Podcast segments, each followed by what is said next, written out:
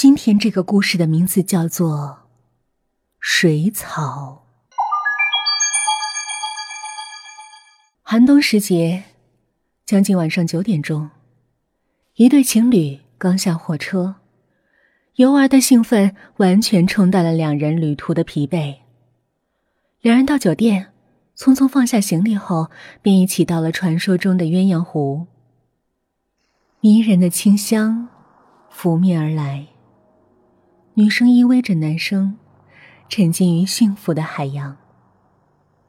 夜静得可怕，仿佛整个世界都沉睡了。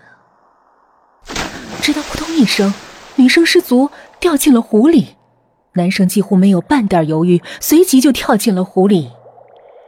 冰水一样的湖水。包围着男生，他无暇感受冰冷的刺痛，他只顾焦急的探寻着，企图快速抓住女生的身体。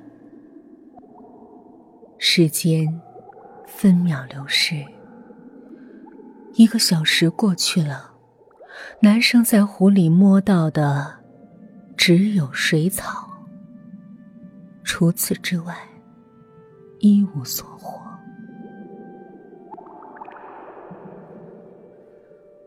后来，打捞船队捞出了女生的尸体。男生木然的坐在一块岩石上，嘴里不停的念叨：“为什么？为什么只有水草？为什么？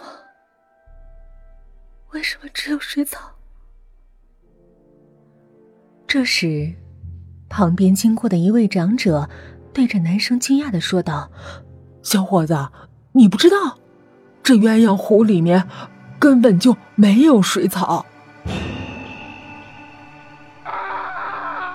一声惨绝人寰的叫声划破寂静的夜空，豆大的泪珠滑落下来，男生奔跑着回到了酒店。第二天，酒店外面。围起了禁止通行带。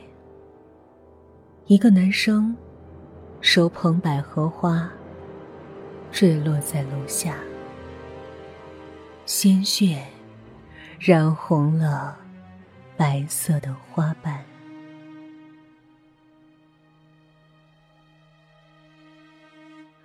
这就是我为你讲述的水草的故事。